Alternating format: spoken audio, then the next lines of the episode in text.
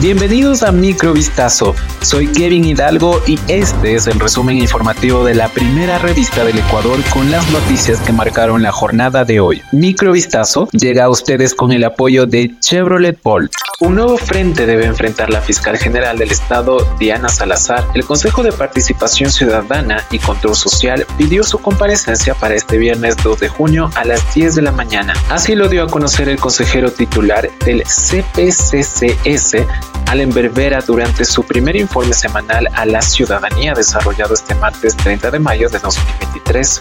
El presidente indicó que dio paso a las dos solicitudes de colectivos ciudadanos y se ha convocado a la máxima autoridad de la Fiscalía para que comparezca ante la ciudadanía. Aclaro que según el artículo 72 de la Ley Orgánica de Participación Ciudadana, las audiencias públicas son instancia de participación habilitadas por autoridad responsable, ya sea por iniciativa propia o pedido de la ciudadanía.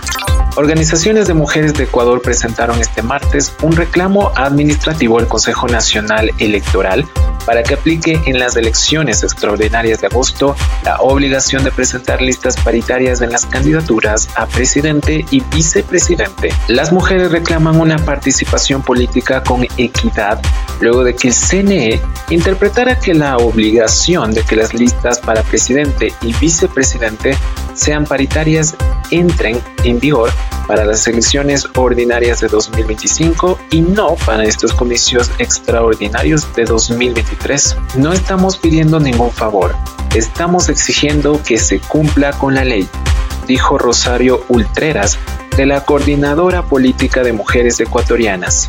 Ultreras recordó que la lucha de las mujeres para alcanzar la equidad y derechos de la que ahora gozan y usufructan precisamente estas autoridades mujeres, indicó antes de entregar el reclamo en el CNE presidido por Diana Atamaí. El conductor del tráiler que habría ocasionado el choque múltiple a la altura del puente de Guayabamba en Quito fue procesado por presunta muerte culposa. El camión repartidor que conducía Alexander S arrasó con más de 20 vehículos este sábado en una autopista de Quito, en un aparatoso accidente que dejó tres muertos y unos 19 heridos, dos de ellos menores de edad. Con base en los elementos de convicción expuestos por Fiscalía, un juez de la Unidad Judicial de Tránsito ordenó la prisión preventiva contra Alexander S.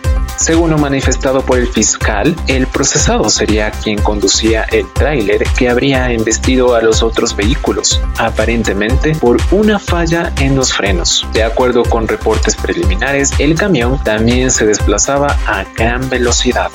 Ecuador y Estados Unidos celebraron la repatriación realizada por el Museo Nacional del Indígena Americano del Smithsonian de bienes patrimoniales de procedencia ósea a tres comunidades indígenas de Manabí, Esmeraldas y Pichincha. Los bienes fueron registrados ante el Instituto Nacional de Patrimonio Cultural durante una ceremonia oficial informó este martes la embajada estadounidense en Quito. Los bienes patrimoniales que estaban en Washington, D.C fueron repatriados a la comuna Sequita y la comuna Pepa de Uso de Manabí, a la Federación Chachi de Esmeraldas y al pueblo Cayambi de Pichincha.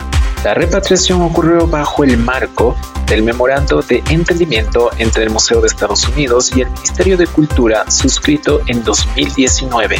El ecuatoriano Richard Carapaz ganó este martes la tercera edición del Mercantour Classic en el sur de Francia al imponerse en solitario en la cima del puerto Valberg con 12 segundos de ventaja sobre su siguiente rival, el austriaco Felix Gall. El belga Lenenberg van Evelt logró la tercera posición a 40 segundos, superando por poco al joven francés Lenny Martínez y al español Cristian Rodríguez. El vigente campeón olímpico de ciclismo en ruta lanzó su ataque definitivo a 7 kilómetros de la llegada. Carapaz, que en esta temporada tan solo había ganado en el Campeonato de Ecuador, sucede en el palmarés al danés Jacob Fuchsand, que se deslocó a 10 kilómetros de la línea de meta. Carapaz, que en esta temporada tan solo había ganado en el Campeonato de Ecuador, sucede en el palmarés al danés Jacob Fuchsand, que se descolocó a 10 kilómetros de la línea de meta. Microvistazo, el resumen informativo de la primera revista del Ecuador, llega a ti gracias a Chevrolet Bolt. Volvemos mañana con más. Sigan pendientes a vistazo.com y a nuestras redes sociales.